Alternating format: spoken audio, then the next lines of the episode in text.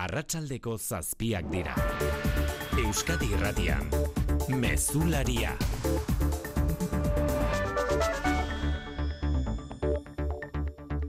Arratxaldeon guztioi protesta oldea eragindu mundu arabiarrean gazako alali ospitaleak atzo jasan zuen erasoak.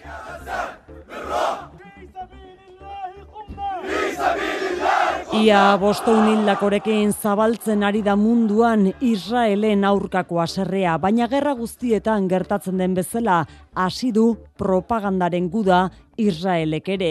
Ukatu egin duen arren jihad islamikoa egin du Israelek ospitalaren erasoaren arduradun. Eta bertsi hori babestu egin du Joe Biden estatu batuetako presidenteak. Frogak eskatu dituen arren. And based on what I've seen, it appears as though Egoera krudel honetan Bidenek Israelera egin duen bisitak utzi duen albiste on bakarra iragarpena laguntza humanitarioa sardadin Rafako muga zabaltzea onartu duela Israelek. Gazako egoera bertatik jarraitzen Mikel Aiestaran Jerusamelen ordu honetan Arratsaldeon Mikel. Arratsaldeon, Joe Bidenek gerraren erdian bidaiatu du estatu batuek Israeli babes osoa ematen diotela adirazteko. Presidentea Gazako ospitale batean gertatutako sarraskearen ondoren iritsi da eta Israelek esan duena defendatu du. Hau da, jihad islamikoaren koete bat izan zela, huts egin zuena. Gazako osasun ministerioak esan du, laureon da irurogeita maika lagun direla. Estatu batuetako presidenteak aurreratu duenez giza laguntza sartzen hasiko da Rafajeko pasabidetik, eta Israelek bere ala baiestatu du ura eta janaria sartzen utziko dituela. Palestinarrek Israeli leporatu diote ospitalaren aurkako erasoa. Ikerketa independente bat ezinezkoa da, Gaza gerra eremu bihurtuta. Amar egun, baino gehiagoko bombardaketa gogorren ondoren, Israelen argudioak ez dira entzungo mundu arabiarreko kaleetan eta protestak areagotu egin dira. Eta albistegian zehar Cisjordaniarekin ere bat egingo dugu mundu arabiarraren aserre horren berri jasotzeko bi palestinar hilditu bertan polizia israeldarrak. Etxera etorrita eguneko lerroburuak xikerresna larratxaldeon. Arratxaldeon oiane. Iruñako Volkswagenen lan hitzarmena berritzeko aurre akordioa sinatu dute zuzendaritzak eta gehiengo sindikalak. UGT eta Komisiones Obreraseko ordezkariekin egindu aurre akordioa zuzendaritzak eta besteak beste elektrifikazio prozesuagatik soberan geldituko diren laureun langileentzat irteera ez traumatikoak eta KPIaren araberako soldata igoera adostu dituzte. Alfredo Morales, lan batzordeko presidenteak azpima azpimarratu du aurre akordioak enpleguari eta erosalmenari eustea eta inbertsioak bermatzen dituela. Dar certidumbre a todas las incógnitas que se nos manifestaban desde el principio, así que es un preacuerdo justo, equilibrado, razonable. Aldiz kritiko mintzatu dira ELA, LAB eta CGT akordioa motz gelditzen dela iritzita. Igor Peñalber, ELA. Guk esaten dugu dela hitzarmenaren luzapena, eta guk uste dugu zerbait hobeto beharko genukela. Aurre akordioak Iruñeko Volkswageneko 5000 langileren oniritzia jasotzen badu lan hitzarmen berria 2000 eta hogeita sei amaierera arte izango da indarrean. Udal legearen aurkako epaiaren biharamunean ugaritu egin dira Euskararen aurkako oldarraldia salatzeko azaroaren lauko manifestazioarekin bat egiteko deialdiak. Hizkuntza gutxitu baten bizi berritze eta normalizazio prozesuan eremu sozioekonomikoa ezinbesteko dela azpimarratu eta hizkuntza eskubideak lan eskubide ere badirela aldarrikatu dute. Pello Igeregiela, Garbina Aramurulab, Patxiku Irisarri ene. Epaiak oso argi ari zigu esaten, ez daukagula euskaraz bizitzeko, ez daukagula euskaraz lan egiteko eskubiderik. Irmoki salatzen dugu EAeko justizia uziteiak euskaraz lan egiteko dugun eskubidea urratu izana. Adi aldaketa klimatikoarekin, uholde judizialak euskararen lehortea dakar. UEMA udalerri euskaldunen mankomunitatea osatzen duten laurogeita bost udalerriek berriz adierazpen instituzionala onartuko dute euskara sustatzen jarraitzeko asmoa dutela argi adierazteko. Aske utzi dituzte Iruinean gazte bat jikpoitzea leporatuta atxilotutako lau gizonezkoak horietako hiru Espainiako armadako militarrak. Lesio delitu bat egotzita behin behinean utzi ditu aske epaileak. Astero epaitegira joan beharko dute eta biktimaren handik urruntzeko agindua ezarri diete. Jipoia irailaren hogeita bederatziko goizaldean izan zen Iruñeko aldezarreko diskoteka baten atarian, biktimak austurak eta lesioak izan zituen aurpegian, eta ondorioz ebakuntza egin behar izan zioten. Etxean jarraitzen du biktimak eta begi batean ere ebakuntza egin behar ote dioten aztertzen ari dira. Kiroletan, Jon Altun Arratxaldeon. Arratxaldeon. Saskibaloia gaur, Bilbao Basketek Europako bidea hasi berri baitu Polonian. Anwil Woklauek talde poloniarraren kantxan ari da jokatzen FIBA Europe Cup txapelketan estreneko parte hartzea du talde bizkaitarrak partida hasi berria da eta markagailuan atzetik zazpi eta bi Bilbo Basket. Pilotan lauterdiko txapelketan Iker Salaberriak ez du etzi altxasun jokatuko, eskuin eskuko minez da Salaberria, honen bestez bertan bera utzi dute partida eta jakak lortu du puntua. Zesta puntan, Jaialai Winter Series aurkeztu dute Gernikan, hirugarren edizioa izango da, zortzi bikote leian, amasei jaialdi denera eta jaialdi guztiak ikusteko mila abonu baino gehiago saldu dituzte. Urriaren hogeita marrean hasi eta finala otxaiaren emezortzian jokatuko dute. Eta amaitzeko futbolean erreginaren kopako irugarren kanporaketako zozketa egin dute, Euskal Taldeen partidak onako hauek dira. Osasuna Betis, Granada Atletik, Eibar Levante Las Planas eta Kazereño Alabes. Kiro lalbisteak zabalago zortziako gutxetatik aurrera, realari lotuta ala ere, ohar bat ere egin behar dugu. Ziber erasoa jasandu talde talde txuri urdinak. Realak bazkidei email bidez jakinarazi die klubeko hainbat zerbitzariri eragin diela zibererasoak tartean bazkideen inguruko datuak gordetzen dituenari. Bertan bazkideen nan zenbakiak edota abonuak ordaintzeko erabiltzen diren banku kontuenak daude eta realak gomendatu du kontuz jokatzea komunikazio elektroniko susmagarrien aurrean. Hori bai, zibererasoak ez duela eraginko bankuko kontuan diru galerarik izaterik eta zentzu horretan lasai mintzatu zaizkigu eki eta iker realeko bazkideak. Lasai nahoz, e, errealak beak e, bialdu nuarren jartzen do inolako eragozpen ekonomikoik ez du sortuko, baina bueno, bazpare ba dauko du eta lasaiago geldituko gara. Ba, printzipioz lasai, ez dut uste e, arazo handiegirik sortuko duen ikonek. Realak ziurtatu du sistema bere oiko funtzionamendura itzuli dela eta gertakariaren berri eman diela dagokien agintariei eta datuen babeserako bulegoari. Laboral kutsak babestuta, eguraldia eta trafikoa. Euskalmeten, Jonander Arriaga Garratxaldeon. Kaixo arratsaldeon egomendebaldeko aizea sakartu egingo da batez ere mendebaldean eta ondorengo goizaldean eta bihar goizean ufadek 100 km orduko abiadura gaindi dezakete aizeguneetan. Bestalde fronte batek euri desente ekarriko dugu bihar. Goizean anemenka euri apur bat egin dezake, baina eguerditik aurrera euria fundamentu egitea espero da zaparrada mardulekin. Temperatura pizkanaka jeizten joango da, baina oraindik ego aizearekin epeletik jarraituko dugu. Hortaz, apurka eguraldia udazken itxura hartzen hartzen joango da. Trafikoan ez dago nabarmentzeko arazorik, gertakarietan berriz, olaztin, irurogeita zortzi urteko iztaria hilda gaur goizean, usategi batean, amabos metroko altueratik erorita, Jose Juan Ugalde. Urki eta izeneko parajean gertatu da ez beharra, Nafarroko larrialdi zerbitzuan goizeko zortzi terdietan jaso dute abisua. Altsasuko guardiako medikua, suhiltzaileak, ambulantzia eta foruzaingo iritsi direnerako eiztaria hilda zegoen. Gorpua iruñera eraman dute lege medikuntzako institutura autopsia egin diezaioten. Bestetik eh, ez dago igande ezkerostik kuenkan galdutako iztari usurbildarraren arrastorik. Zabaldu egin dute bilatze eremua.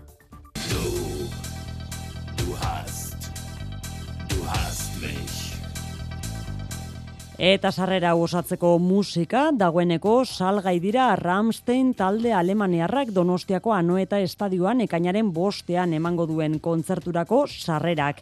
Berrogeita bi mila dira guztira eta taldeak ala eskatuta izendunak dira horrek esan nahi du, txartelean imprimituta agertuko direla, eroslaren izena bizenak eta anoetara sartzeko nana aurkeztu beharko dela.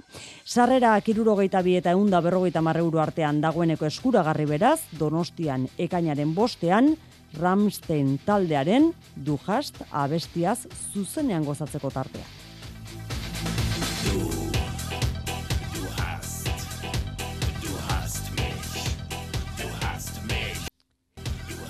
Arratxaleko zazpiak eta bederatzi minutu teknikan eta errealizazioan Xante Gurrutxaga eta Xabier Iraula.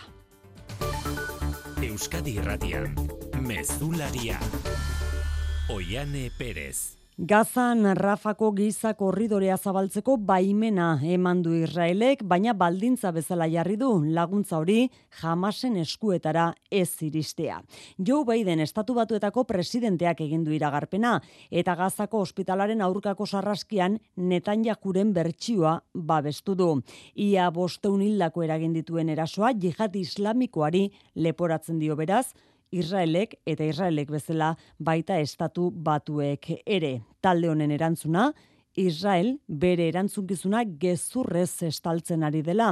Lander Reizagirre Arratsaldeon. Arratsaldeon bai, Gazan Alali ospitalaren aurkako sarraskitik hogeita lau ordu pasa ez direnean Working in close cooperation with the government of Egypt, Rafako korridoriaren irekiere iragarri du Joe Biden estatu batuetako presidenteak. as soon as possible. Israelek ez du giza laguntza hori blokeatuko, beti ere baliabideak jamasen eskuetara iristen ez badira, hori da Netanyahuren gobernuak jarritako baldintza, laguntza hori zabalagoa izan zedin, erasoen geldiune bat proposatu du Brasilek, nazio batuen segurtasun kontseiluan, ebazpenak ez zuen zueten hitza aipatzen, estatu batuen aldeko botoa jasonaian, baina azkenean betoa jarri dio Washingtonek Israelekin duen aliantzagatik. Aliantza horrek berak Gazako ospitalaren inguruko Israelen bertsioa babestera eramandu baiden. Ez du hitzezitz jihad islamiko aipatu, baina momentuz duen informazioagatik badirudi esan du Bidenek Israelen aurkako bandoa izan dela erasogilea. And based on what I've seen, it appears as though Airetik jasotako irudiak eta gazan ustez atzemandako komunikazioak aipatzen ditu Washingtonek bertsio horri eusteko, baina proba horiek erakutsi egin beharko direla onartu du Bidenek Israeldi kanpora babes gutxi duela onartuta. Osasunaren mundu erakundearen arabera, erietxe hori eta gaze iparaldeko beste emeretzi ebakuatzeko abisua emana zuen aurretik Israelek, baina ebakozio hori gauzatzea praktikan ezinezkoa izan da. Esan bezala, ia bosteun hildako, jihad islamikoak erabat gezurtatu du bere egiletza eta Israeli egin duena gezurrez estaltzea leporatu dio. Egun hauetan ez da lan erraza izaten ari Gaza barrutik lekukotzak eskuratzea baina aukera hori izan dugu Euskadi irratian. Gaza zitin bizi zen Nihal Alalami familiarekin hegoaldera mugitu da Israelen ultimatumaren ondoren. Mugitu dira bai, baina bombek erortzen jarraitzen dute hegoaldean ere eta ez dute beraz itxaropenik horrela kontatu dio Nihal Alamik oian justosi. Bomba artean egin ditu Nijalek bizitokia zuen Gaza Citytik hegoaldeko Jan Junis hiri arteko hogeita lau kilometroak. Uh, I'm doing fine, still alive, but not safe. Biziri gaude, baina ez seguru esan digu eta bidean ikusitakoak ikaragarriak izan direla ere bai. Gaza iparraldeko erasoaren berri izan dute bera dagoen irian. More depressed, more frightened that uh, we might be next. Eta beldurtuta esan digu, urrengo hildakoak eurak izan litezkeela. It was very horrible. Though Israel has told us that it's the south is safe, Israelek hegoaldera joatea behartu dituen arren han ere bera dagoen irian ere bombardaketak etengabeak direlako. Gaur laurogei palestinar hil dituzte bera dagoen tokian eta egoerak okerrera egingo duela uste du. Honestly, we don't have any expectation nor plans. because Ez duela planik, ez duela itxaropenik esan digu, ezin izan Israelen erasoaldiak asmo guztiak suntsitu dizkielako egunez egun minutuz minutu bizi dira eta bitartean esan digu maite edo ezagutzen dugun norbait galtzen ari gara. Mundu arabiarrean berriz zabaltzen ari da, Israelen aurkako erasoa are gehiago, atzo ospitalearen erasoaren ondotik, Zirjordanian esaterako manifestazioak bata bestearen atzetik izaten ari dira egunean zehar. Bertan da Xavier Madaria galankidea, Arratxaldeon Xavier. Arratsaldeon ospitalari egindako erasoa inflexio puntua da zalantzarik gabe gerra honetan. Gaur milaka palestinar irten dira Zisjordaniako kaleetara oiuka. Gazagatik hiltzeko prest zioten batzuk.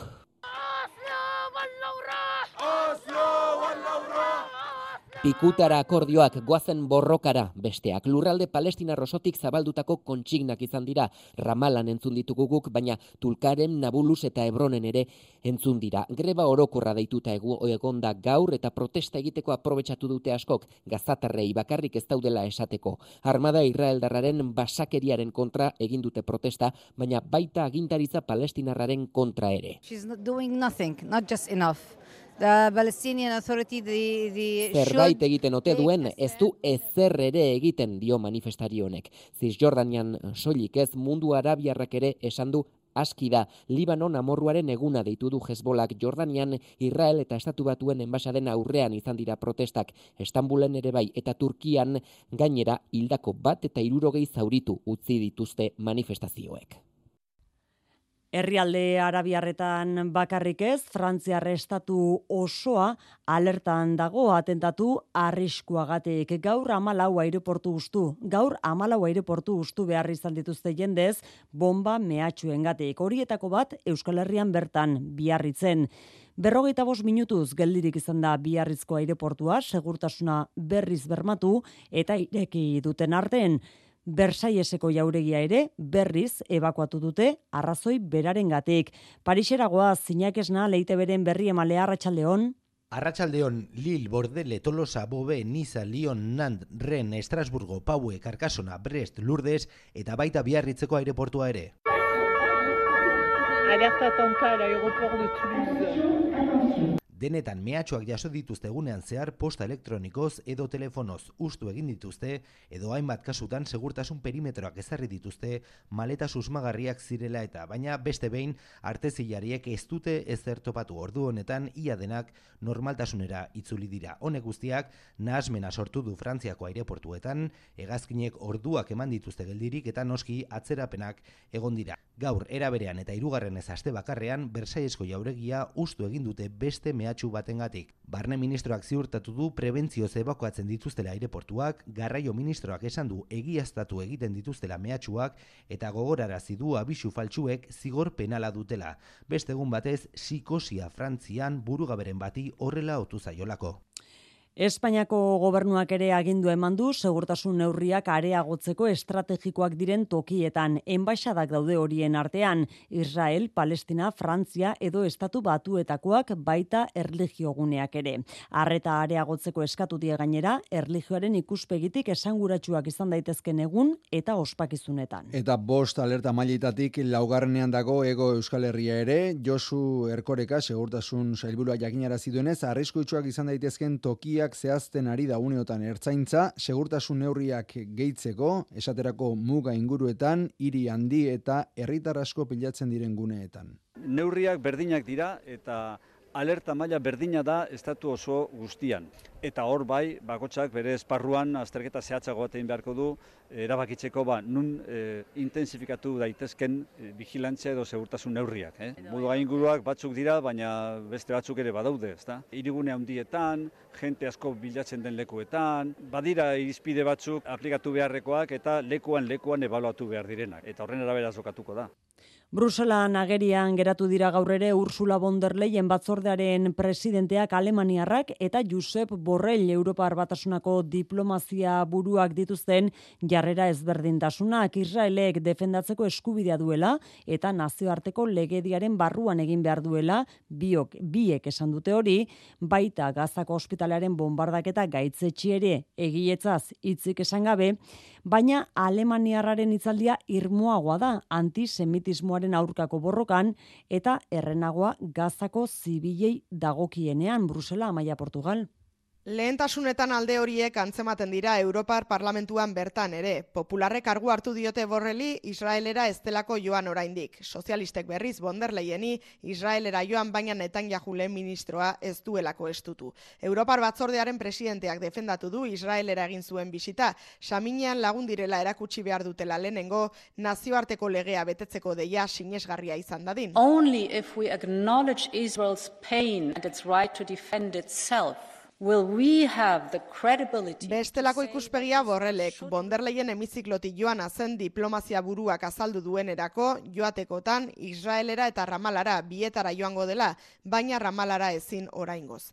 Gaitzetsi behar dira jamasen erasoa eta gazako zibilen aurkako setioa eta eriotzak biak horretan jarri du azpimarra borrelek, sendotasun morala erakusten duela horrek. La fuerza moral para condenar algo la tengo si condeno otra cosa igual. Gehituta Ukrainian bezala gazan ere ezin zaizkiela hornidurak moztu herritarrei. Autokritikarako tartea ere hartu du, bi estatuen irtenbidea bultzatzeko ez dutela askorik egin hogeita mar urteotan. Inigo Urkullu lehendakariak gaitzespen mezua kaleratu du sare sozialetan alali ospitaleari atzo egindako erasoagatik zitalkeria deritzo zibilen aurka egiteari. Aldi berean Pedro Sánchezekin eta Palestinako enbaixadorearekin harremanetan jarri da Urkullu, jamasek baituta duen Iban Ilarramendi Euskal Herritarra askatzeko ahal duten egin dezatela eskatuz. Ilarramendiren inguruko ikerketa sekretupean jarri du Espainiako Auzitegi Nazionalak. Arnaldo Otegik bere aldetik gogor kritikatu du Gazako sarraskia Israelen estrategia genozida planifikatua deitu duena. Gernikan irakurri du manifestua EH Bilduko ordezkaritza zabal batekin, Otegik neurri berean arbuiatu ditu Israelgo eta Palestinako herritarren aurkako eraso indiskriminatuak eta zentzu horretan konponbide politikoa exigitu du Estatu Palestinarraren aitortzatik hasita. Badago estrategia bat, genozida den estrategia bat, palestinar herriaren kontra. Giza eskubideen ikuspuntutik eta baita ere politikoki halako egoera baten aurrean berriz ere eskatu nahi dugu gazako eremuaren aurkako estrategia militarrak eten egin behar direla eta baita ere hori bai da soluzio bakarra. Herri palestinarra errespetatu eta bere estadua errespetatu. Apartheid egoerarekin bukatu egin behar da. Okupazioarekin bukatu egin behar da. EH Bilduk bat egin du Palestinari elkartasunez Donostian larumatean egingo den manifestazioarekin eta hala egin du azken ordotan ELA sindikatuak ere. Nahi dudan munduan pentsatuz, inbertitzen dut. Planetarekiko arduraz inbertitu zure aurrezkiak. Laboral kutxe inbertsio funtsekin, ikeke jasangarritasun irizpidez inberti ditzakezu zure aurrezkiak. Galdetu gertuen duzun bulegoan. Laboral kutxa, bada beste modu bat. Informazio liburuxka eta inbertitzailearen zako funtsezko datuen agiria bulegoetan laboralkutxa.eusen eta CNMV-en. Udazkena gozatzeko unea da. Berritu zure txokorik kutxunenak kanpoko eta barruko landareekin. Aukera berri ugari ditugu lorategia, balkoia edo terraza mimatzeko. Baita barruko espazioetarako ere, etxerako, lantokirako, eta zure maskotarentzat behar duzun guztia. Zatoz bisitan, astelenetik igandera zabalik. Edo egin zure eskaria gure online dendan. Endanea, garden bat baino gehiago. Baskopen Industri, hemen da Euskal Industria adimendunaren topaketa, azaruaren amairuan eta malauan beken, gorde zure tokia baskopenindustri.espri.eusen. Eusko Jaurlaritza, Euskadi, Auzolana. Lan eriotza baten berri jaso berri dugu, erandion pasaden astean aldamio batetik erorita larri zauritu zen, hogeita amabi urteko langilea, hil egin baita jasandako zaurien ondorioz lan eriotzaren berri eman duen lab sindikatuaren esanetan, dagoeneko lau dira Euskal Herrian aurten altueratik erori diren langileak Luiseron. Erandion amiantozko egitura bat desmuntatzen ari zela lau metroko alturatik erori zen reformas maber enpresako langilea igaro den asteko astelenean eta lan ez beharrean izandako zauriek eraginda hil egin dela jakin dugu gaur. Lab sindikatutik azaldu dutenez itxura guztien arabera istripua gertatu zenunean langileak ez zeukan erorikoen aurkako babes sistemarik. Gertatutakoa bereziki deigarritzat diotzen du sindikatu abertzaleak amiantua kentzeko prozesu batean prebentzio neurriek eta enpresariaren kontrolak muturrekoak izan behar luketela argudiatuz. Laben iritziz horrek erakusten du gaur egun prozesutik arriskutsuenetan ere eta arau zorrotzagoak dituztenetan prebentzio araudia ez dela betetzen patronalak ez dituelako horrelako horretarako bitartekoak jartzen langileek beren bizitzekin ordaintzen dutela. Sindikatu abertzaleak eh, jakinarazi duen ez bestalde arrantzelle bat hilzen atzo pasaiako itsasore muan arazo kardiobaskularrak zituela. Labek zehaztu du arrantzan geroz eta handiagoak diren lankargak eta estresa lan istripuetarako faktore zuzenak direla. Lan izarmen berria adostu dute berriz, landabengo Volkswagenen zuzendaritzak eta langileen batzordean gehiengoa duten UGT eta komisiones sindikatuek. Besteak beste elektrifikazio prozesuagatik soberan geratu diren laureun langileentzat irtera ez traumatikoak proposatzen dira eta KPIaren araberako soldata iguera ere bai. Iruñea, Eliera Soarratxaldeon. Arratsaldeon aurre akordioak jasotzen duenez, 2000 eta hogeita lautik, hogeita seira, soberan izanen diren laureun langileak borondatez aterako dira landabengo lantegitik. Errelebo kontratuak eginez, eta irurogei urtetik gorako behar ginek lana borondatez utz dezatela bultzatuz. Soldatari dagokionez, KPIaren araberako igoera adostu dute, eta urte betez, oiko gaitzen kudeak eta ez da mutualitatearen esku egonen. Alfredo Morales, langileen batzordeko presidentea, UGTkoa bera, pozik agertu da akordioarekin. Es lo que perseguíamos, es lo que hemos tenido trabajando desde... Enplegua, erosalmena eta inbertsioak bermatzen dituela uste du. Es un preacuerdo justo, equilibrado, razonable y ahora... Langileen batzordean, gehiengoa dute UGTek eta komisiones obrerasek, hogeita maika ordezkaritatik hogeita bat, kritiko, el alabeta CGT, akordioa motz geratzen dela diote Igor Peñalber ela. Esaten diote transiten, baina guk esaten dugu dela hitzarmenaren luza, luzapena. Eta guk uste dugu zerbait hobetu beharko genukela. Ja, bos mila langileko plantillaren oneritzia jasotzen badute, lan hitzarmen berria indarrean izanen da, 2006ko abenduaren hogeita maikar arte, auto elektrikorako eraldaketak dirauen bitartean. Ekonomia moteltzen hasi den arren urtea ondo amaitzea espero du makina errementaren sektoreak. Datorren astean Donostian egingo den fabrikazio aurreratu eta digitalaren kongresoaren aurkezpenean Xavier Hortu eta makina errementaren elkarteko zuzendari nagusia baiko ragertu da gainera datorren urteari begira besteak beste orain arte pilatutako eskari zorroari esker tentsio geopolitikoak eta finantzazio garestia kezka iturri diren arren. Gu konfiantzaz ikusten dugu datorren eh, urtea. Errestasun gutxi, baina konfiantza asko. Eta badaukagu genia babes hori, lanan babesa. Ez? Orduan, bueno, ba, egin behar dugun beste, beste asuntua da, pedido berria jaso. Ez? Eta bueno, hortan ibiliko geha. Gure aurrikuspenak baita dira, datorren urteko bukaerarako, eh? gutxi gora bera berriz, mundua asko kertzen ez balin bada behintzat, baguzako betzera jungo dira. Eurostatek jakinara zituenez bestalde, euroguneko inflazio orokorra euneko lauko mairura apaldu zen irailean. Abuztutik beraz, bederatzi amarren murriztu da inflazioa eta azken bi urteetako daturik onena da hori. Azpiko inflazioa berriz, euneko bosko mairutik euneko lau terdira jaitsi da. Iruñean epaileak behin-behinean aske utzi ditu gazte bat jipoitzeagatik atxilotutako lau gizonezkoak horietatek hiru Espainiako armadako militarrak dira patxirigoien. Epaileak lesio delitu bat egotzi die eta astero epaitegira joateko bete beharra ezarri, baita biktimaren handik urruntzeko agindua ere. Gogoratuko dugu foruzaingoak lau gizonezko atxilotu zituela horietako hiru militarrak, Irailaren hogeita bederatziko goizaldean, Iruñeko aldezarreko diskoteka baten atarian izandako erasoagatik. Biktimak austurak eta lesioak izan zituen aurpegian eta ebakuntza egin behar izan zioten ondorioz.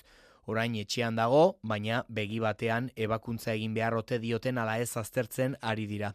Gertakari honekin lotuta, erasotzaileak militarrak izaki eta poliziaren ikerketa motel zioala iritzita, EH Bilduk azalpenak eskatuko dizkio Espainiako gobernuari. Euskadiko Euskadiko auzitegi nagusiak udalegearen hainbat artikulu bertan bera utzi eta biharamunean Euskararen aurkako oldarraldia salatzeko azararen lauko manifestazio deialdiarekin bat egin dute gaur lan munduko hainbat eragile eta sindikatuk janire gerena barrena. Hizkuntza gutxitu baten bizi berritze prozesuan eremu sozioekonomikoa ezinbestekoa dela azpimarratu dute lan arloko hainbat eragile eta sindikatuk hizkuntza eskubideak lan eskubide ere badirela aldarrikatu dute. Entzun urren esurren, pelio igeregiela, garbina aranburulab, patxiku irizarriene eta arantza urresti Euskal Herriko pentsio dunen mugimenduan epaileak oso argi ari zigu esaten, ez daukagula euskaraz bizitzeko, ez daukagula euskaraz lan egiteko eskubiderik. Irmoki salatzen dugu EAEko justizia uziteiak euskaraz lan egiteko dugun eskubidea urratu izana. Adi aldaketa klimatikoarekin, uholde judizialak euskararen lehortea dakar. Euskara ez da kostoa, balio erantzia da gure gizarte eta lan harremanetan Uemak bertako kide diren laurogeita bostu da lerriei erakunde adierazpena helarazi die lehenbailen onar dezaten, sei puntuko testuak dio aurrerantzean ere martxan jarriko direla Euskara sustatzeko udalen nesku dauden neurri eta plangintza guztiak. Eider Mendoza, Gipuzkoako diputatu nagusiak bestalde, jokoan dagoena Euskararen beraren biziraupena dela uste du, eta horregatik dei egin dio Euskal gizarteari, kontseiluak azaroaren laurako deitutako manifestazioarekin bat egin dezan. Gizarte ekimeneko ikastetxeetan aste honetako bigarren greba eguna izan da berriz gaurkoa sindikatuen arabera atzokoaren pareko jarraipena izan duena euneko irurogeita amarrekoa kristau eskolak euneko hogeita batera murriztu du datua. Elkarrizketarako prest azaldu eta biharamunean sindikatuek kristau eskolari eskatu diote deitezala negoziazio maia. Gogoratuko dugu gizarte ekimeneko ikastetxeetan bihar izango dela aste honetako hirugarren eta azken greba eguna.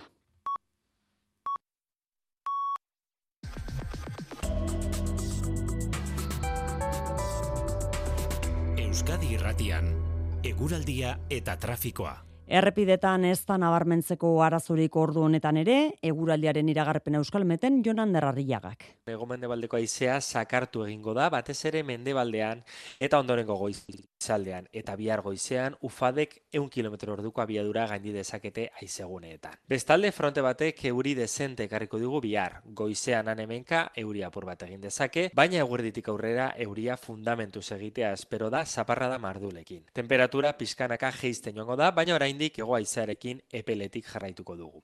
Hortaz, apurka eguraldia udazken itxura hartzen joango da. Mesularia, gertukoak.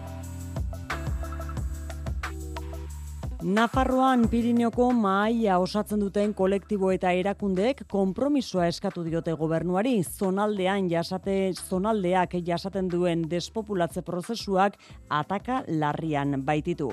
Euren hitzetan gobernu berria osatu zenetik eskualdearekiko politikak etenda daude eta Pirineoaren egoera larriak bere alako erantzunak behar ditu.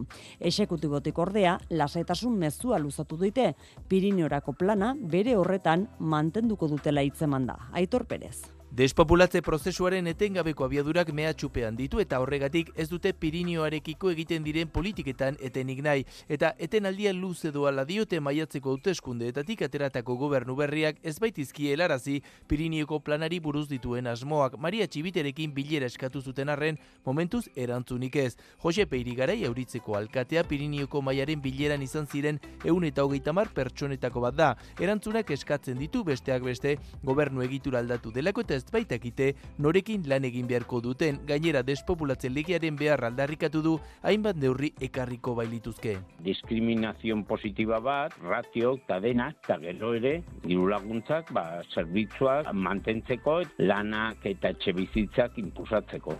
Kritiken aurrean, Nafarroako gobernutik Felix Taberna presidente ordeak lasaitasun mezua. Que la apuesta del gobierno por el Pirineo es fehaciente. Exekutiboak Pirineoarekiko erabateko konpromesua duela eta gogoratu du urtengo aurrekontuetan hainbat partida onartuta daudela jada eta datorren urtekoan ere hildo beretsua mantenduko dutela esan du.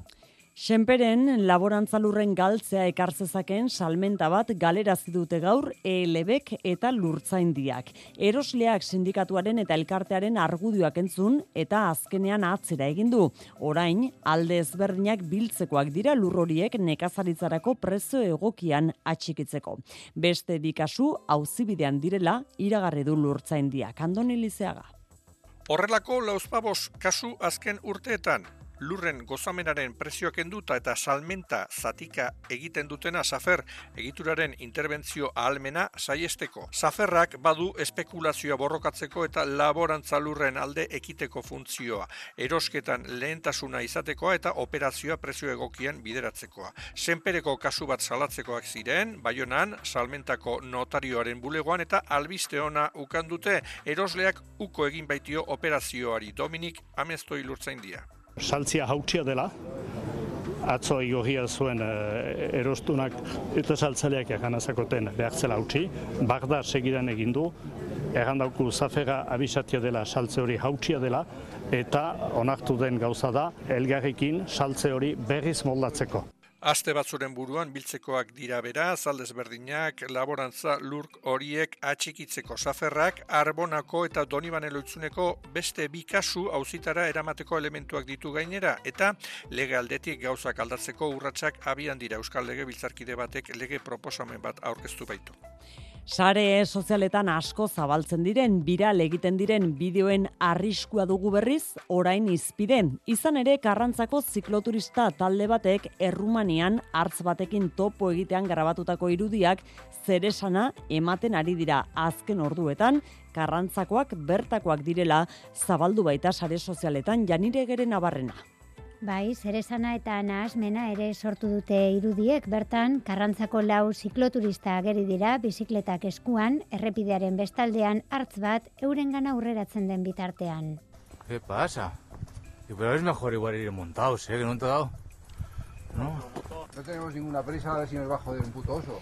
Hartza Euskal Herrian karrantzan azaldu dela diotenik ere bada sare sozialetan baina ez oraingoz ez daukagu hartzik Bizkaian Errumanian grabatutakoak dira irudiak bideoa izaten ari den oihartzunarekin harrituta agertu da Joserra Garzia karrantzako zikloturistetako bat faktorian. O nola baita gelditu nahi dugu hau, ze zare sozialetan jartzen dute, jarri dute bideoa, eta hori, e, ba, egun batean, ez dakit zenbat e, ikustenak, eta bueno, mota guztietako komentarioak ere, eta bueno, e, rollo, rollo bada bai. Oporretako pasadizoak, olako sokarik ekarriko zukeenik, ez zuten pentsatzen ez karrantzaldean. Kultura leioa.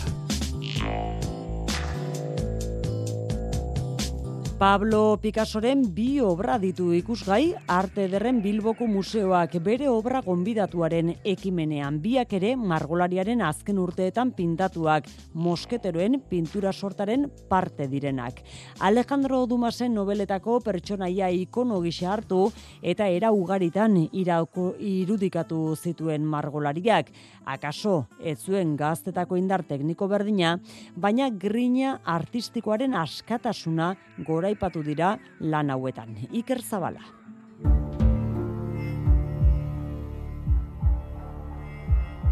eta hogeita iruan Pablo Picasso zenduzenetik berrogeita mar urte betetzen dira eta Bilboko Arte Ederren Museoak obra gonbidatuaren bitartez omenaldi egingo dio Malagako margolariari. Bingen supiria kultur zailburua da. Picassoren eriotzaren berrogeita margarren urte urrena ospatzen den urte honetan honen moduko aukera bat izatea, Artiun museoaren adam moskete galapip, mila sortzirun eta irurogeita sortzian pintatua, Picasso bere bizitzako azken urteetan eginiko mosketeroen seriaren parte da. Maria Mesaga museoko komunikazio taldeko kidea da. Moskete galapip lanean soldaduaren gorputz osoko irudia utatu zuen Picasso, efektu manieristen multzo frenetikoa baliatzen du, eta okre kolore fin batez indar berritzen du kolore paleta, Antzekotasun nabariak daude erakusketako bigarren kuadroarekin, kasu hontan Santander Fundazioak utziriko misea da. Margolan minimalista, pintzelkada zabale egina, beltza, berdea, more argia, nasi egiten dira mosketeroaren aurpegia eratzeko. Klasikotasuna utziaz azaltzen du Picasso, bere lana, egun bakarrean egina eta zuzenketari gabe, gizon baten bustoa hiru lanak ezaugarri historizistak eta kolore aukera mugatuko dirudia aurkezten du. Erakusketa beste hirugarren obra batekin ornitzen da, mila bederatzireun eta amairuan Pablo Gargallo eskultoreak terrakotarekin Picassoren burua eratu zuen. Hala, museoko gela honetan, Picasso gazteak Picasso zaharrari begiratzen dio aurrez aurre.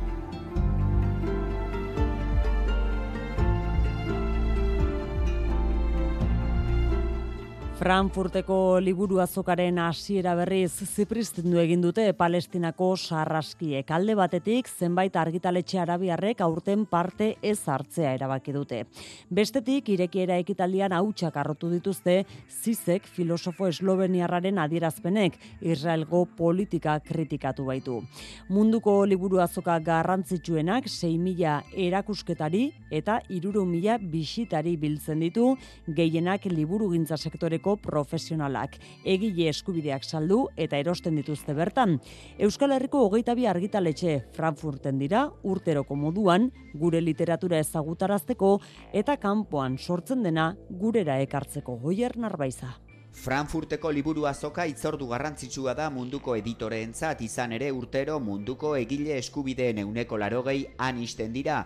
Euskal Herriko argitaletxeentzat ere itzordu garrantzitsua da hogeita bi argitaletxe handaude haien liburuekin horietatik bederatzi euskaraz aritzen dira. Han aurrestarazu Euskal Herriko editoreen elkarteko idazkaria. Gure editorentzat eh, espazio bat egokitzea eta estan eder bat egin gatoz, baske.books lelopean edo, eta espazio bat eskaintzen diegu haiek liburuak erakusteko eta baita ere bere negozio propioa egiteko. E, maiak ere egokitzen ditugu eta beraiek ere hor bilerak egiteko. Ne, hori da funtseskoa. Eh, nolabait negozio gune badalako. Eta gainera noski, bos, gure gure liburuak eta gure hizkuntza eta gure literatura ba ikusgarri egoteko ere bai, ez? Euskal Editoreen elkarteak eskura dauden eskubideen gida zabaltzen diardu Frankfurten munduko editoreen artean. Era berean Litap Europako proiektuan parte hartzen ari da beste zazpi bazkiderekin batera. Horren berri emango dute mahai inguru batean zen mezua emango dugu, ba, ze garrantzitsua den gure hizkuntzatarako Europako proiektu hauetan parte hartzea, ikusgarritasuna lortzeko eta lehiatzen ere ikasteko. Frankfurteko liburu azoka igander arte egongo da zabalik.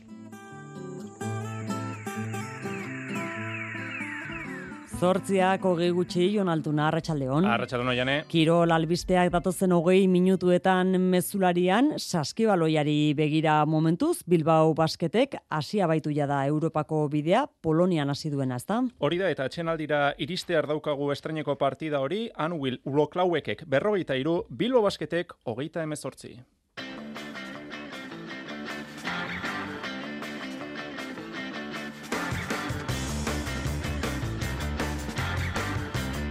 Horretaz gain pilotan, lauterdiko txapelketan, arratsaldeko albistea da Iker Salaberriak ez du etzi altxasun jokatuko. Eskuin eskuko minez da Salaberria, honen bestez, bertan bera geratu da partida eta jakak lortu du puntua.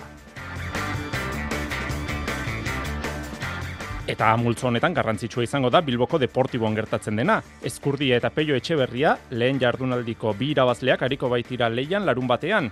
Bilboko Deportibok eskupeiotako jaialdi profesional bat jasoko du hogeita zazpi urteren ostean. Erremintarako erabilioi denarren, frontoi noblea dela esan dute protagonistek. Altunak eta peinak, eibarren apartatu dute materiala. Zesta puntan, Jaialai Winter Series aurkeztu dute Gernikan, irugarren edizioa izango da, zortzi bikote leian, amasei jaialdi denera, eta jaialdi guztiak ikusteko mila abonu baino gehiago saldu dituzte dagoeneko. Urriaren hogeita marrean hasi eta finala otxaiaren emezortzian jokatuko dute. Astelenero jokatuko dira partidak.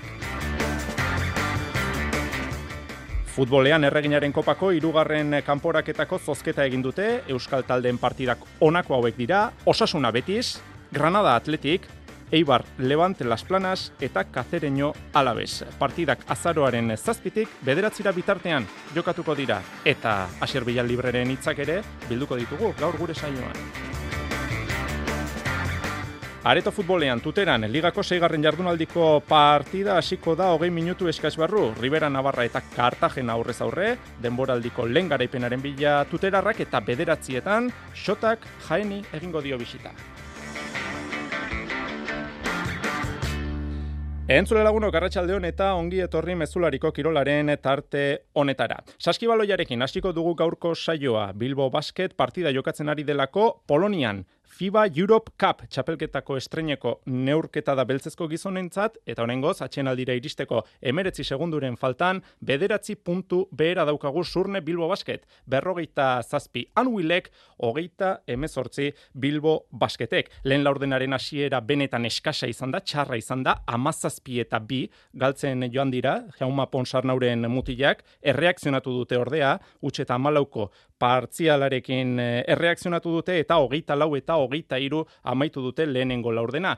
Bigarrenean berriro ere hanka egin dute Poloniarrek, Poloniako ligako liderra da Anwil Rocklauek eta Bilbo Basket oraingoz behintzat markagailuan atzetik daukagu. Azebelikari bikain ekin zioten beltzezko gizonek, bostetik lau irabazita oraingoz behintzat Europeko bideari ez diote e, behar adinako ba intentsitatearekin ekin eta bigarren laurdena amaitzeko emeretzi segunduren faltan markaga klasifigailuan bederatzi puntu behera da Bilbo Basket. Atzo Baskoniak galdu egin zuen Euroligan, irurogeita zortzi eta irurogeita amasei munitxeko Bayernen kontra, jokatutako azken laurden eskasak kondenatu zuen Baskonia, azken laurdenean sei puntu besterik ez zituen eh, saskiratu, baina bihar bertan izango dute arantza ateratzeko aukera. Zalgirisen kontra jokatuko du Baskoniak berriro ere etxean iluntzeko zortzi terdietan buesa arenan talde lituaniarra gaur iritsi da gazteizera. Eta Europarekin segita, baina kasu honetan emakumezkoetan, lointek Gernika Bizkaiak biharrekingo dio Eurocup txapelketari, etxean hariko da Montpellierren kontra, Marta Alberti jokalaria. Bai, bueno, azkerin badakigu frantziko taldean direla oso gorrak, oso fisikoak, eta, bueno, olako talde bat aurren eukin e, jokalari danak e, fizikoki eta teknikoki oso onak direla. Ba, bueno, badakigu zeren, zeren aurka jokatzen dugun, eta, eta bueno, e, hori, hori preparetan gabiz.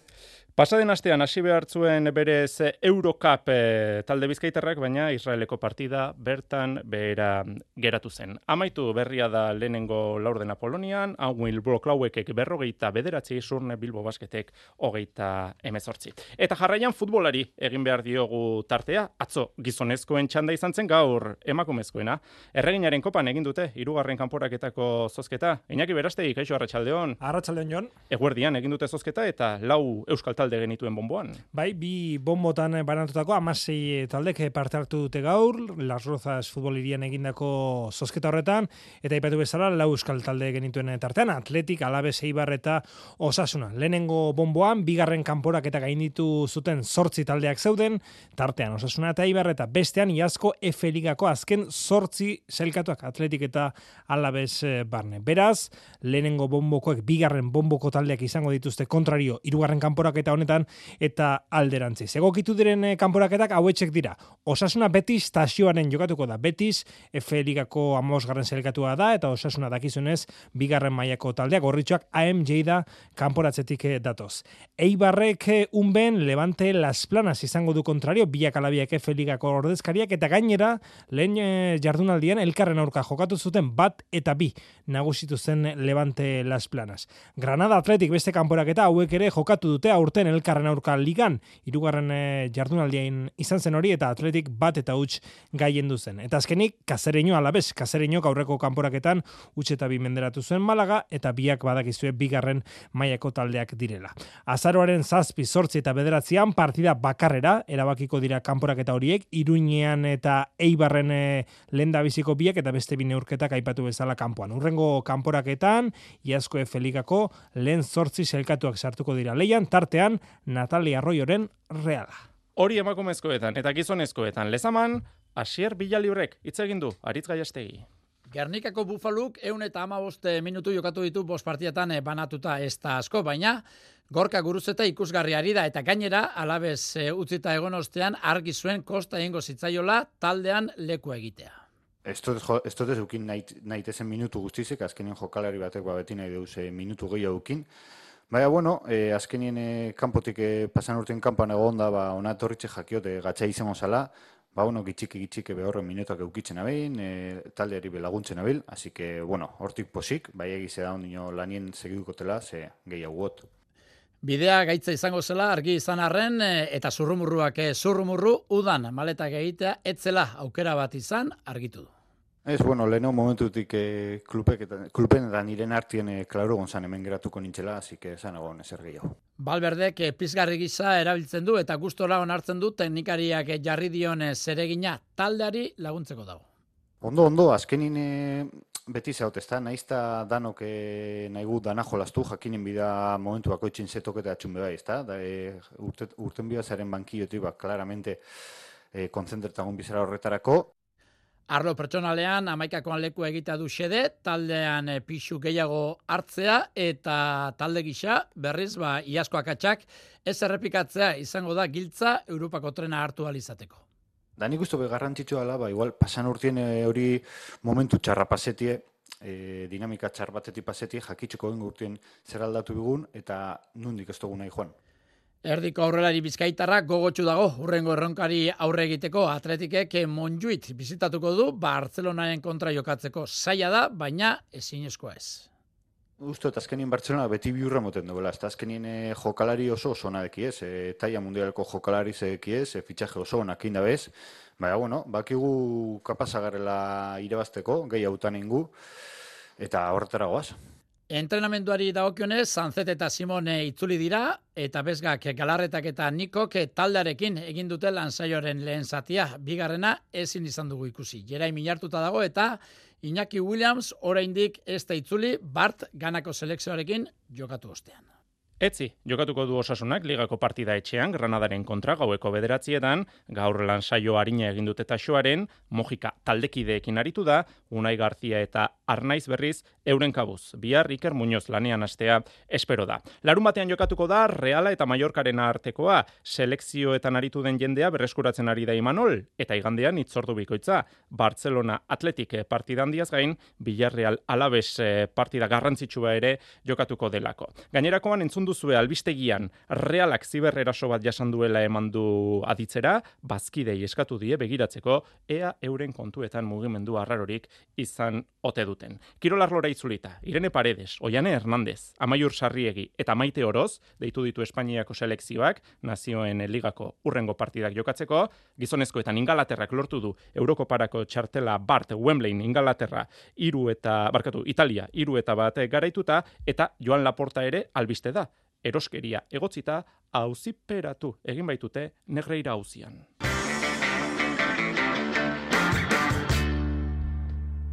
Pilotan Iker Salaberria, baja, izango da altxasun, eskuin eskuko minez dago izuetarra, honen bestez bertan bera geratu da partida, eta jakak lortu du puntua. Lehenengo puntua arautegiari jarraituz, hogeita bi eta utxira bazita lortu du jakak. Hori gaur arratxeldean jakin dugun azken eh, ordukoa da, baina aurrez, bi material aukerak eta egin dituzte gaur. Bilboko Deportibon, Eskurdia eta Peio Etxeberria aritu dira pilotak aukeratzen, eta Ibarren, Altuna eta Peña, maitane urbietak ditu xeetasunak. Lehen jardunaldiko lau irabazleek izan dute bai zita gaur saskiarekin eibarko astelenan jokin altuna eta Jon Anderpeña gustura geratu dira apartatu dituzten pilotekin. Aurrelari amezketarrak arazo egin amaitu zuen ostiralean hartolaren kontra irabazitako partida sorbaldako minez eta igandean baja izan zen lekumerriko jaialdian. Apenas entrenatu du ordutik, baina datozen eh, orduetan mina erabat desagertu eta sorbalda zahaztea espero du jokin altunak. Da zona bat oso oso eta horatik ez nu jokatu iganden, eta bueno, aste honetan horretik, eh? frontoia normalen lehen goztiraletik igande ontarte margena dukozu entramentu pare bat fuertek iteko, baina oire estetin behar, azken finen uandiken ekargauta daukotelako pixkat, baina bueno, ja notazet pixkat atzotik aurreare alde ditela eta urun gaunetan er, erabat azte daukuten. Bestelakoa da, Jon Anderpeñaren egoera sasoiko dago eta hitorre lordiren kontra irabazita konfiantzaz beterik jokin altunari aurre egiteko. Ondo samarko ez, behintzat e, molestik gabe, konfiantza puntu batekin baitare, irabazi izanagatik eta eta berba, ondo haitzen izan. Puntu batek ba, bigarren jorna hontan, e, puntu batek asko esan nahiko luke eta eta bai oso importantea da. Aurren e, jokin dau, aurreko partiun nik uste duda eta tensio ikera harrikin jogatu zula, baina alare partio bat azun, eta, eta ba, bueno, partio honta ez da ba, bueno, jarrera berdinak etorriko. Igandean elkartuko dira Altuna eta Peña Ibarko astelenan, etzi izango da berriz Eskurdiaren eta Peio Etxeberriaren txanda Bilboko Deportibon jokatuko dute elkarren kontra. Eskurdiak egungo txapeldunak airean irabazizion lehen jardunaldian salaberriari, baina ez du horrelakorik espero ostiralean izan ere, joko maila bikainean ikusten duzen ostarra. Partiu gorra, nik uste Peio momentu oso honen daola, gauzako oso nahi dela, ritmo altun jokatzo e, pelotaka, ritmo altu horri eutxi iten dio, fizikoki oso ongi dago. Baina, bueno, partiu polit bat, partiu gor bat, eta ber bat atatzen denez, baina, bueno, nire egiteko ilusioz gogokin, da ber mintzate puntu burrukatu eta nire ongi jotuten. Peio Etxeberriak bere aldetik neurketaren garrantzia azpimarratu du bigarren puntua poltsikoratzen duenak hankaterdi izango baitu finalerdiet. Partido oso importantea guretzat, biondako, e, irabazten duna ia ia dago, eta, eta bueno, e, gogo hondikin ostiralean e, onatortzeko. Bueno, gauzak ongi egin behar ditut ez, e, azkenean e, badakit no, nola jolasten du Josebak eta eta bueno, bera seguro ongi ingo duela gauzak eta eta bueno, nik ni, nire ongi egiten badut, pues igual halko dut aigatu goita bira. Eskurdia eta Peio Etxeberria konforme geratu dira materialarekin eta pilotalekua ere Bilboko Deportibo gustuko dute. Pilotan jokatzeko egokia dela esan dute. Bilboko deportibora itzuliko da bai ezkerparetako pilota profesionala hogeita zazpi urteren ostean. Zer nolako frontoia den? Azaldu digu, Martin Alustiza pilota aukeratzaileak.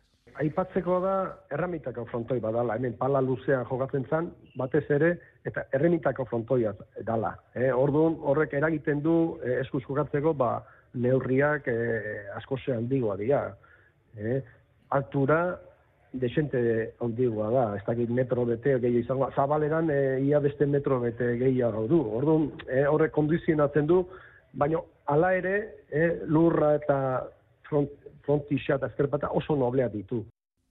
Eta zestan Winter Series txapelketaren irugarren edizioa aurkeztu dute goizean gernikan. Iñaki, beste bain ere ikusmin handia sortu duen torneoa Winter Series. Bai, eta horren erakusle da seriesa osatzen duten amasei jaialdietarako abonua mila pertsonak baino gehiago eskuratu dutela urriaren hogeita marrean hasiko da txapelketa eta osaiaren hemen sortzean jokatuko da final handia eta finala eta urte zarreguneko partida salbu gainontzean txapelketa astelenetan jokatuko da eta astelen gauetan Euskal Telebistako lehenkatean ikusi ikusial izango da. Sistemari dagokionez, txapelketak ez du aparteko berritasunik. Bi multzotan banatutako sortzi bikote hariko dira urten ere, zazpi bikote titular eta garrena Zumaiako proam txapelketa irabazten duena izango da. Beraz, denera amasei puntista eta horietatik zazpi aurten debutariak izango dira. Amultzoan, goiko klekerika izango du lagun bere ibilbideko azken torneoan eta beste hiru bikoteak, Erik Minbil, Goitia Bask eta Olaren del Rio dira. Be multzoko bikoteak onakoak Johan López, Erkiaga Ibar Luzial, Ladux Gorka, eta programeko bikote garaia, azken bikote hori, urriaren hogeite iruan ezagutuko dugu esan bezala, eta Zumaiako program txapelketako finalerdiak, hain justu, bihar jokatuko dira. Esan dugu, Iñaki osago ikotxaren, azken e, tornea izango dela Winter Seriesa, eta, bueno, garaipen batekin amaitu nahiko luke bilbidea. Buma handi bat izan dela, ez? E, lehenengo urtean ez genekin nolako harrakastauiko zun, da urtean egia da, ba, jo, mila bono salduta eukitzia, ba, lujo badala, ez? E, frontoira estelenero, ba, mila pertsonatik gora dukitzia. Eta nik uste pelota bezala e, urteko txapelketaik importantina dala, nik uste pelota guztia nahi degula jokatu Winter Seriesa, e, nago gotzu egoten ga, ambiente harra da kantxetan, nire azken txapelketa importante honetan eta Winter Seriesa izan da, eta irabazizkeo, ba, agur perfecto izangoa. Ez pau itauka, osago ikotxak palmarezean Winter Seriesa, 2008 bien erkiaga eta zabala garaie, iaz, Beaskotxea eta López. Azken honek, atzelari zumaiarrak dio, Winter Seriesak jarraipena handia dukala jendearen artean. Fenomeno sozial bat da, ez? E, igertzen da, eba, jendea kalean asko galdetzen du, interes handia dago txapelketa honi buruz, e, egia da, e, oso txak, txapelketa interesgarria dela, e, neri gustatuko zitzaidan ere, ba, bueno, beste txapelketek ere horrelako garrantzi hartzea, ze azken finean iritsiko da, segurazki, e, eta guk ez dugu ikusiko, baina, baina bai, e, nik usten den monstro bat izan dela. Berretasun bat aipatze aldera Jon, aurten ez dira bikoteak eh, laranja kolorez edo zuriz eh, jantziko, irugarren edizionetan bikote, bikote bakoitzak txapelketa guztirako kolore eta elastiko propioa izango baitu. Lehen jaialdia esan bezala urriaren hogeita marrean eta lehen neurket horretan, goiko eta lekerika eta erik minbiel bikoteak aurrez aurre izango ditugu.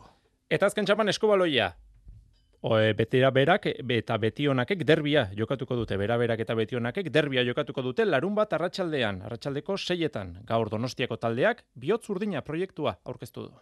Inguru giroa zaindu eta kasu honetan itsasoa babestu horixe da bihotz urdina ekimenaren helburua eta horri oi hartzuna emateko erabiliko da datorren larun batean jokatuko den bera bera eta betionaken arteko liga partidua.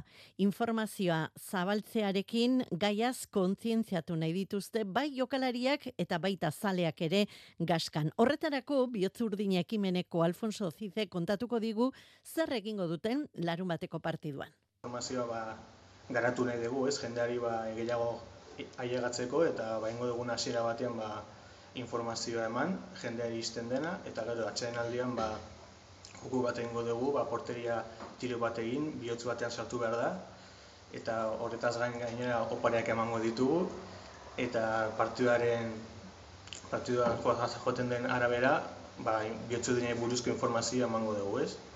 Eta konsensiazioa eta itxasuen ba, nola zendu behar dintu informazioa emango dugu. Superramara bera-berako jokalariek ondo hartu dute klubak akboriunaren bitartez biotzurdina ekimenean parte hartzea eta jakina egitera doazen guztiak oihartzun handiagoa izan dezan, garipena nahi dute bultzada izango litzatekelako sinistuta daude ekimenarentzat. Baina bera-berak ez du aurkari erraza izango naiz eta teorian ez luken betionaken aurka arazorik izan behar. June loidi.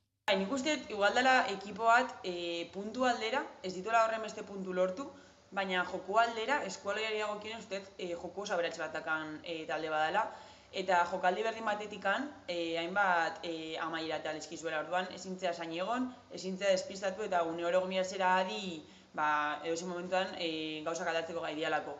Orduan, ba, uste partidua izango gala entaten egarria, gogorra, Baina, bueno, lehen ez den bezala, nik uste gu gure, bai, gure lanak etxeretat ateratzen mali magera, bi puntuak etxian lagatzeko gai izango gerala. Larun batean, arratsaldeko seietan jokatuko da donostian derbia, gaskan jokatuko da.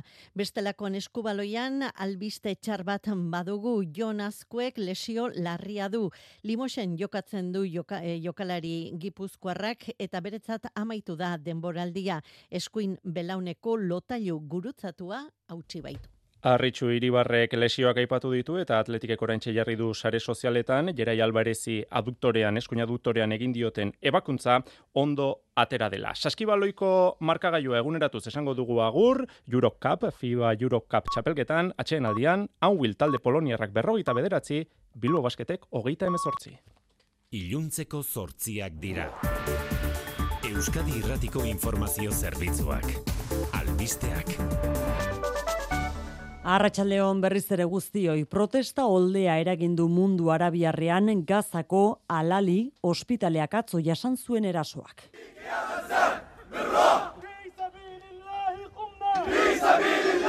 Ia bosteun hildakorekin zabaltzen ari da munduan Israelen aurkako aserrea, baina gerra guztietan gertatzen den bezala gazan ere hasi da propagandaren guda. Jihad islamikoa egindu ospitalaren erasoaren arduradun Israelek jihadak berak ukatu eginduen arren. Eta bertsi hori jihadarena babestu egindu berriz Joe Biden estatu batuetako presidenteak. And based on what I've seen, it appears as though it was done by the other team, not. Egoera krudel honetan Bidenek Israelera egin duen bisitak utzi duen albiste on bakarra iragarpena da laguntza humanitarioa sardadin Rafako muga zabaltzea onartu egin duela Israelek.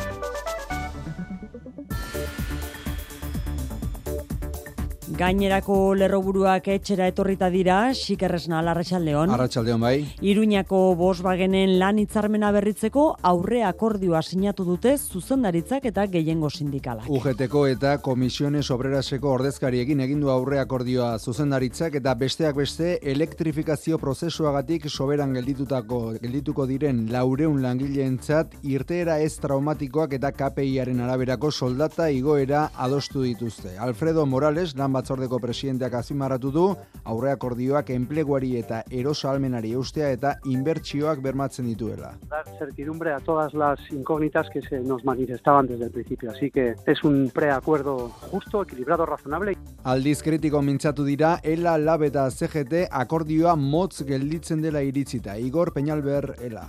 Guk esaten dugu dela hitzarmenaren luzapena, eta guk uste dugu zerbait hobeto beharko genukela. Aurre akordioak Iruñeko Volkswageneko 5000 langileren oniritzia jasotzen badu, lan hitzarmen berria 2000 eta hogeita sei amaierar arte izango da indarrean. Udal legearen aurkako epaiaren biharamunean ugaritu egin dira Euskararen aurkako oldarraldia salatzeko azaroaren lauko manifestazioarekin bat egiteko deialdiak sindikatuetatik hasita. Hizkuntza gutxitu baten bizi berritze eta normalizazio prozesuan eremu sozioekonomikoa ezinbestekoa dela azpimarratu eta hizkuntza eskubideak lan eskubide ere badirela aldarrikatu dute. Pello Igeregi Ela, Garbina Aramburu Lab, Patxiku Irisarri N. Epaiak oso argi ari zigu esaten, ez daukagula euskaraz bizitzeko, ez daukagula euskaraz lan egiteko eskubiderik. Irmoki salatzen dugu EAeko justizia auzitegiak euskaraz lan egiteko dugun eskubidea urratu izana. Adi aldaketa klimatikoarekin, uholde judizialak euskararen lehortea dakar.